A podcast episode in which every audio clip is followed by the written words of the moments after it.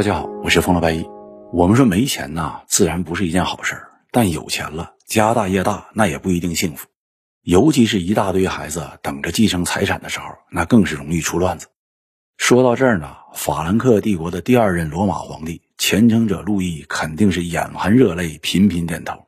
哥们儿啊，你说的太对了，俺就是这么被折磨完犊子的。前面说过呀，他青梅竹马的媳妇儿叫埃芒加德。这女子意外死亡之后，本来路易一世呢是不想再结婚的，可周围的亲戚、朋友、大臣们都劝他说：“国家不能没有一个妈，您呐还是要再找一个。”而且大家一致认为，说巴伐利亚维尔夫家族的女孩子朱蒂斯那就是最合适的人选。巴伐利亚我们前面介绍过，这个维尔夫家族那时候还比较普通，但是很快他们家就变成了巴伐利亚公爵，后来呢就更不得了。产生了神圣罗马帝国皇帝奥托四世和英国国王乔治一世，并且在英国开启了汉诺威王朝的统治。这些呢，我们后面还会说到。这里只是提醒大家一下啊，欧洲历史现在已经进入了一个家族联姻，然后各大家族轮番登场的时代。当然呢，首先你必须是贵族，并且必须是公爵，至少是伯爵这个级别的，那才有可能走上最高位。路易一世想了想。觉得再娶个媳妇儿那也不是啥坏事儿，晚上睡觉呢被窝还能热乎一下，于是就娶了这个朱迪斯。前几年呢还没啥，但是到了公元八二三年，却发生了一件大事儿。啥大事儿呢？朱迪斯生孩子了，而且是一个男孩，取名叫查理，这就是后来法兰克历史上的查理二世，也称为秃头查理。这里还要提醒大家一下啊，现在欧洲历史除了进入家族联姻的时代。还进入了取外号的时代。后面我们要介绍的还有很多，什么无骨者、白山儿、蓝牙等等，五花八门。有些人的外号要远远比他们的名字更出名，比如说狮心王。那为啥说朱蒂斯生了查理就是大事呢？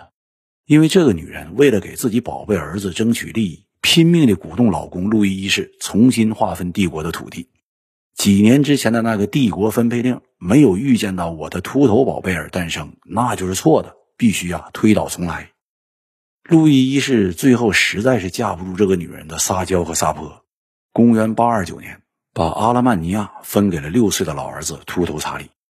问题是呢，这个阿拉曼尼亚还真不是一般的地区，以今天德国和瑞士交界的博登湖为中心，周围很大一块区域都属于当时的阿拉曼尼亚公国。一直到今天，法国人还称呼德国人为阿拉芒，就是从这个名字呢引申出来的。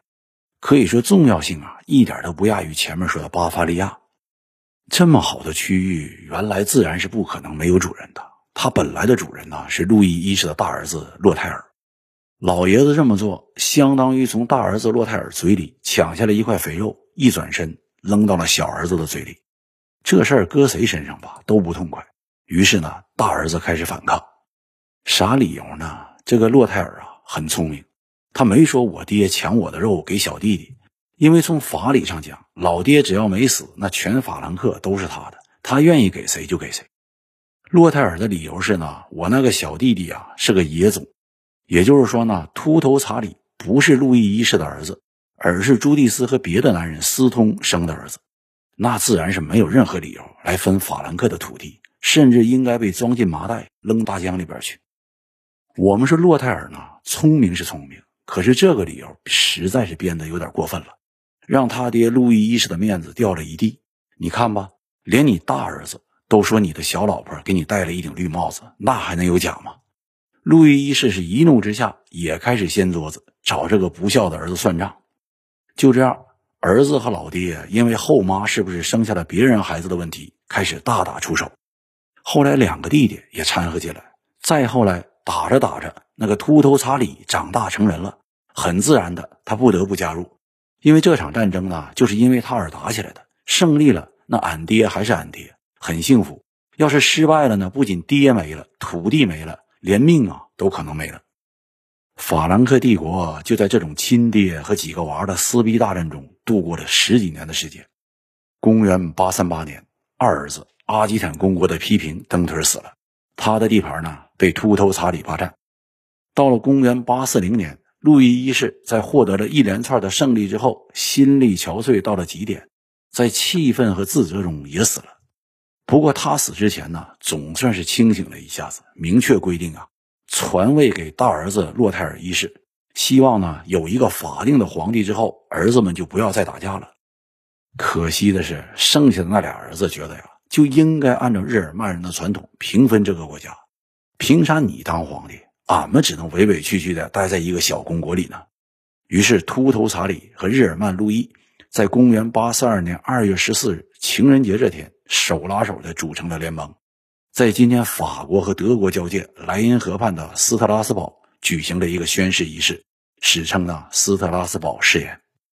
宣誓干啥呢？那自然是齐心合力干死他们的大哥洛泰尔一世。这时候的形势是秃头查理占着阿基坦公国和高卢地区，日耳曼人路易占据着巴伐利亚和北边的萨克森人领地，而他们的大哥罗马皇帝的继位者洛泰尔一世。自然是占据着意大利王国，法兰克帝国巨大的疆域，到处都是一个大战场。斯特拉斯堡誓言有一个非常让历史学家感兴趣的地方，那就是这个誓言呐，它不是用帝国的官方语言拉丁文写的，而是使用了后来被称为古加罗罗曼语和古高地德语写成的。这个古加罗罗曼语是当时流行在阿基坦和高卢地区以拉丁语为基础的地方方言。古高地语德语呢，自然是巴伐利亚这个地方的方言。秃头查理和日耳曼人路易用地方上的方言来宣誓，这点心思呢是不难猜的。一来呀，他们可以获得这些地区的豪门大户的支持，增加打败哥哥洛泰尔一世的把握；二来呢，他俩不是想平分法兰克帝国吗？那你使用当地的语言，可以从心理上增加这种决心。俺们都不用你高大上的罗马拉丁文了。那你这个罗马皇帝有啥理由继续管我们的？你可以猜到的是啊，古加罗罗曼语后来就演化成了现代的法语，而古高地德语就是现代德语的前身。所以说，德法这一对冤家，就连各自的语言那几乎都是同时诞生的，而且诞生的理由也是一样的，为了从大哥那里分家，另起炉灶。言归正传，虽然秃头查理和日耳曼路易的联手。让洛泰尔一世自感难以招架，但是兄弟俩要想彻底的干死大哥，也是一件不太可能的事情。就这样一拖再拖，公元八四三年八月，经过一系列的讨价还价，弟兄三人是终于签订了那个奠定欧洲格局、影响一直持续到二十一世纪今天的凡尔登条约。我们先来说一下这个凡尔登条约的内容啊，很简单，大一统的法兰克帝国不要了。像切蛋糕那样，哥仨平分，咋分呢？那自然是以当时各自的地盘为基础，划分一下国境线。东边的包括莱茵河两岸、巴伐利亚地区和北边萨克森人领地，都归日耳曼人路易，叫做东法兰克王国。西边的罗纳河以西，包括阿基坦公国和高卢地区，那是秃头查理的地盘，叫做西法兰克王国。东西中间的就是中法兰克王国，是洛泰尔一世的地盘，包括了今天的荷兰、比利时、卢森堡、瑞士、意大利北部，还有今天法国的洛林、阿尔萨斯、勃艮第和普罗旺斯，并且啊，他还实际上占据了罗马和名义上拥有亚琛这两个城市，一个是原来罗马帝国的发源地，一个是法兰克帝国的首都，那相当于今天的上海和北京，自然是很重要的。很多人可能已经知道为什么说凡尔登条约对欧洲历史很重要了，因为东法兰克王国后来走着走着就演变成了今天的德国，西法兰克王国经过一系列的演变变成了今天的法国，而中法兰克的南部地区就是今天的意大利。欧洲版图上相当重要的三个国家，就是因为这份条约才诞生的。那说一句，他很牛掰，不过分吧？那为啥后来的意大利版图比那时候中法兰克少了一半，上面的半截没有了呢？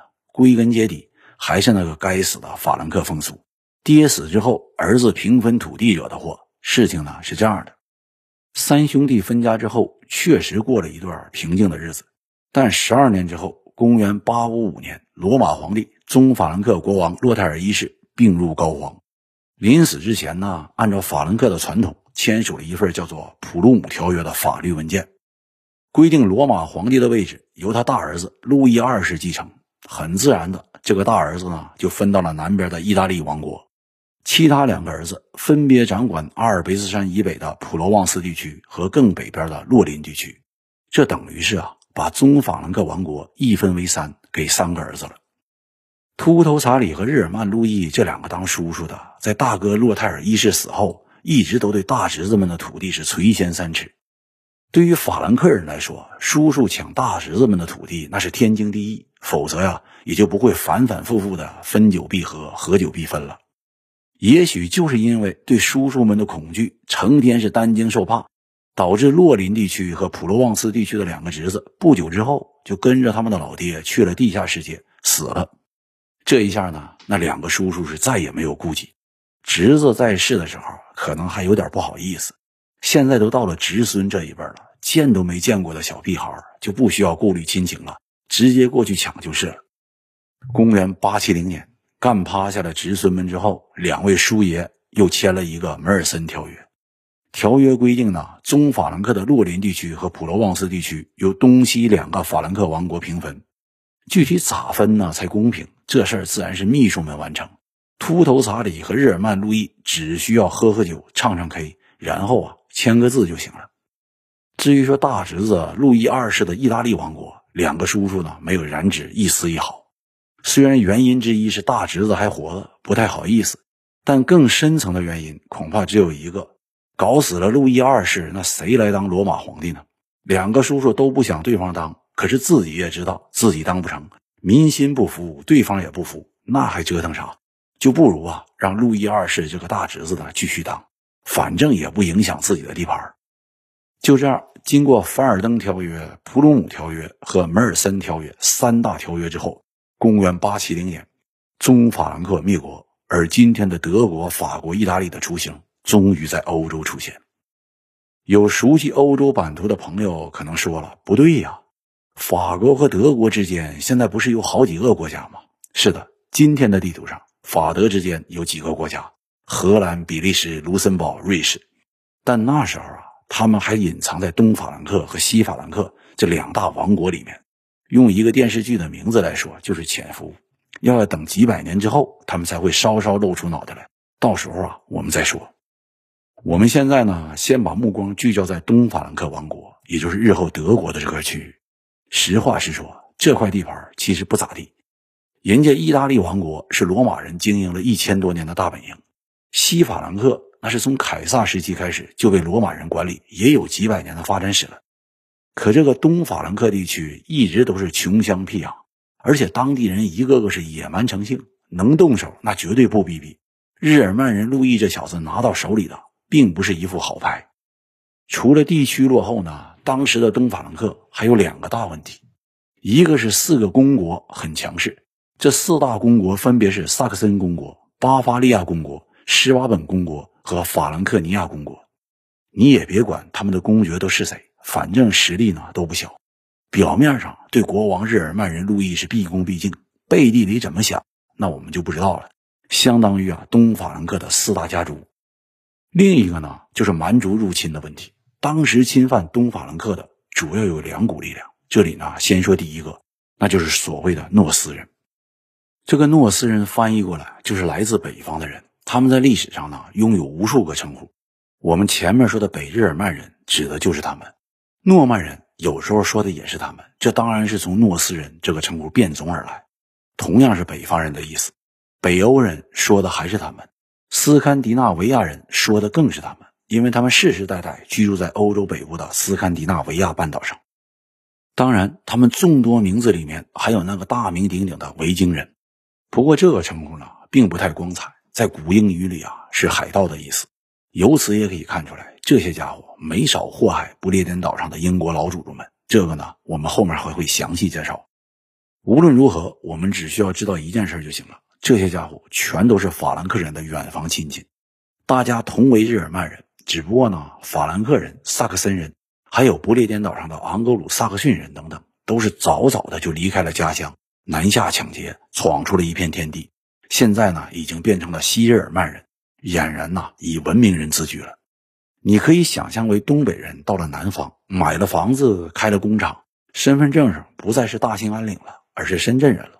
一个个呢是自豪的很。而同属日耳曼人的诺斯人是后知后觉，这时候才走出老家的。目的呢，其实也是一个南下过几天好日子。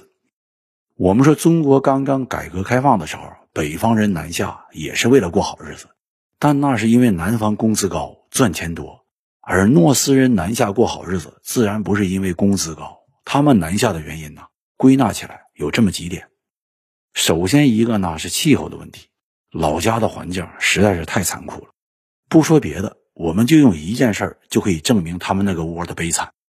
从古至今，人类历史上几乎每一片大陆都被入侵蹂躏过，但是你听说过有人入侵欧洲北边的那个斯堪的纳维亚半岛吗？几乎是零。最重要的原因呢，就是那里的气候，一个冬天就能冻掉一个耳朵，那还去啥？今天那上面的几个国家，挪威、瑞典、芬兰和丹麦，说起来呀，生活富裕，幸福指数好像很高，但实际上你去过之后就知道了，一年到头啊，很多日子里都看不见太阳。虽然有钱，但抑郁症患者一点不比其他地方少，所以呢，在历史上几乎都是他们南下去祸害欧洲大陆的人。而欧洲大陆上的民主从不会对他们的土地感兴趣。其次呢，是贸易的需要。诺斯人生活里虽然缺东少西，但有两样东西是欧洲人非常需要，他们那儿生产的，那就是兽皮和蜂蜜。诺斯人为了换取生活必需品，经常需要南下和欧洲人进行交换。第三点呢，是公元八世纪开始，诺斯人的人口剧增，计划生育工作没抓好，一不留神，孩子呢生的有点多。而且这些人实行的全都是长子继承制，也就是大儿子拿走老爹的一切，其他孩子啥也没有。这样一来，多生出来的孩子生活呢就经常遇到困难，没办法才背井离乡南下讨饭吃。最后一个诺斯人南下的原因呢，就是这时候他们发现呢抢劫很容易。实际上一开始的时候，诺斯人可能没想到要抢劫。但就在因为气候和人口剧增南下定居，为了交换商品南下做生意的过程中，他们发现自己的武力值好像还不错，一个打对方两三个没问题，而且他们的战船比起欧洲人那有着无与伦比的优势。